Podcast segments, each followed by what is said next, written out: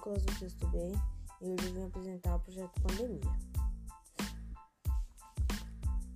Como podemos ver no cenário atual,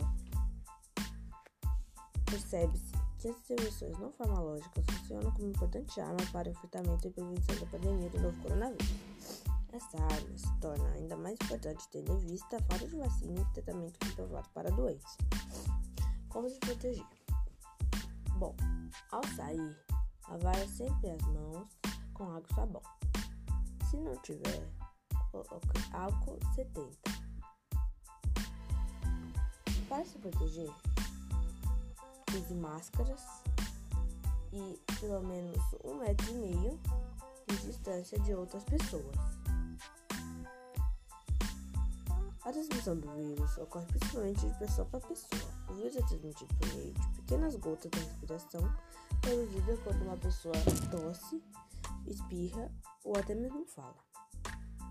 Essas gotículas podem depositar na boca ou no nariz de pessoas próximas ou podem ser inaladas para dentro do pulmão.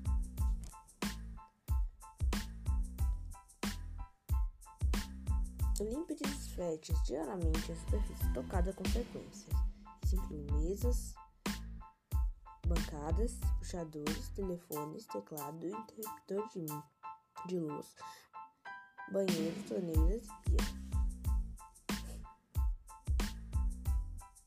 Se as superfícies estiverem sujas, limpe as com detergente ou sabão e água antes da desinfetação. Esteja sempre alerta aos sintomas. Observe febre, tosse, falta de ar ou outros sintomas da Covid-19. Como podemos ver, as medidas não farmacológicas descritas acima podem conter a transmissão do Covid-19.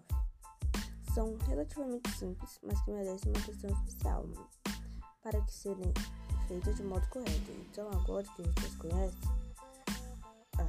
as formas de prevenção do novo coronavírus, não deixem de aplicá-las no seu dia a dia.